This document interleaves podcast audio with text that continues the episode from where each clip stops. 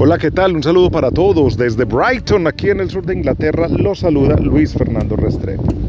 Levanto mi vista y veo el mar. Un poco picado, sí, en este día frío pero soleado en el sur de Inglaterra. He visto caminando por acá por el malecón algunos aficionados del fútbol que van conversando y han estado hablando del sorteo de la Champions. Por ejemplo, vi algunos hablando de este Chelsea contra el Real Madrid. Acá en Inglaterra se ve como, claro, un duelo ante un gigante de la competencia. Sin embargo, ya Chelsea y Real Madrid se han enfrentado en varias oportunidades, se han encontrado y sobre todo en las tres últimas ocasiones, pues eh, Chelsea incluso se deshizo del Real Madrid en el camino hacia su triunfo a la Champions. Claro, cayó en la temporada anterior también ahí en Stamford Bridge sobre todo con ese error de Mendy en el cual pues Benzema concretó las oportunidades, pero son dos rivales que ya conocen su caminar. Chelsea va a tener la incorporación de N'Golo Kanté, esto es una carta muy buena para el equipo de Potter que ha venido mejorando, va de menos a más. Todavía le falta punch en la parte delantera y todavía le falta ensamblarse más, pero han ganado los últimos tres partidos pero al frente va a tener un Real Madrid muy potente, muy poderoso, un equipo que va ganando prácticamente el partido desde el túnel, porque Ancelotti se acostumbró a sufrir con el equipo, pero también a unas demostraciones de energía impresionante. Y esto de empezar incluso como local y terminar como visitante, pues en otras llaves podría ser una ventaja.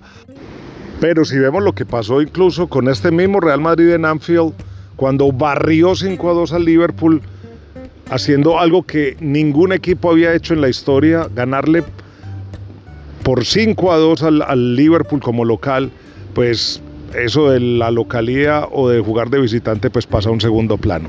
Para mí parte el Real Madrid como favorito, pero reitero, pues ya se han encontrado varias veces y la suerte ha jugado para los dos. Pasando a otro equipo, del cual también he escuchado hablar mucho por acá, es del Manchester City, que se va a enfrentar contra el Bayern Múnich. Para mí es una serie supremamente pareja. Tal vez lo único desequilibrante sería Erling Haaland. Sí puede conectarse en ese partido, porque el Manchester City viene con la camiseta muy inflada, con este gran goleador, pero de todas formas Haaland también se ha ido en partidos seco, en otros explota y marca 3, 4 y 5. Pero también pues el Bayern Múnich sabe cómo controlarlo, es un club que ha jugado contra él cuando militó en la Bundesliga constantemente y es un equipo que también tiene mucho poderío. Si bien aquí las casas de apuestas le dan el favoritismo al Manchester City, pues para mí sería un 55-45, por no decir un 52-48.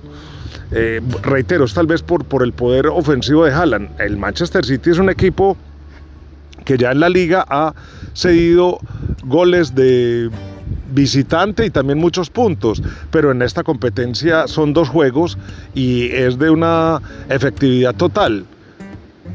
Hay que mirar si eh, Pep Guardiola no se pasa en experimentos, sino que sigue experimentando hasta lo que lleva ahora, es decir, jugando con ese 3-2-3-2 o ese 3-2-4-1 que ha venido implementando en varios partidos y no se le pasa por la cabeza otra idea pues e, extra como ha sucedido en Champions anteriores. Y este Bayern Múnich pues tiene a una figura como eh, Saido Mané, ya enchufado con un Goretzka y un Kimmich en el medio campo, Cancelo y Davis abriendo la cancha. En fin, es un equipo con mucha potencia y además ya dijo en el camino el Paris Saint Germain. Entonces, para mí es una llave muy pareja. Le daría un 1 o 2% de em, favoritismo al Manchester City sobre el Bayern Múnich, pero para mí es prácticamente pareja. Y ya de las otras eh, llaves del otro costado, pues hombre, yo sí creo que el Napoli es un equipo que viene demostrando que juega muy bien, está sorprendiendo a todos.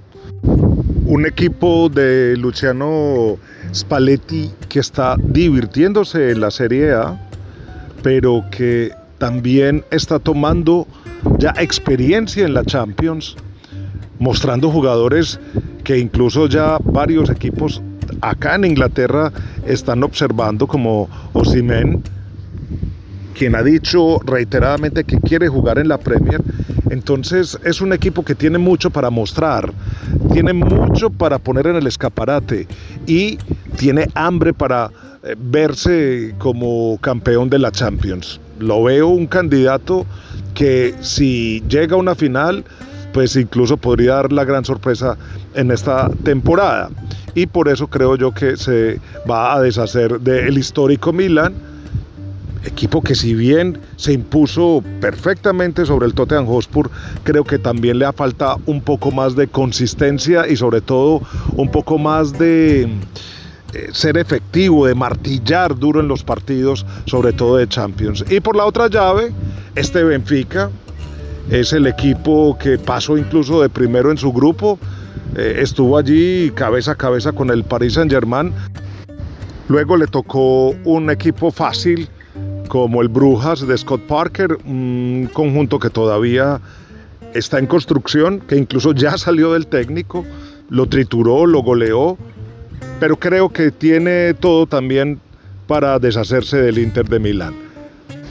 Estas son mis predicciones, abuelo de pájaro.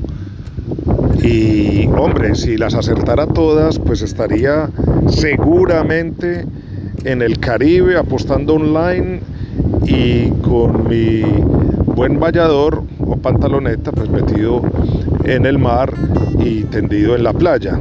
Por el momento sigo en Inglaterra con mucho frío, pero afortunadamente viendo el mar, que es un factor natural que a mí me trae muchísima tranquilidad. Mientras tanto, los aficionados siguen paseándose por acá, por el malecón, y algunos hablando de esta Champions que cada vez está más emocionante. Espero sus comentarios en mis eh, redes sociales, en Twitter, arroba Luis Ferpo, y en Instagram, arroba Luis Sports. Por favor, déjenme sus opiniones, me hacen mucha compañía. Muchas gracias por escuchar. Hasta la próxima.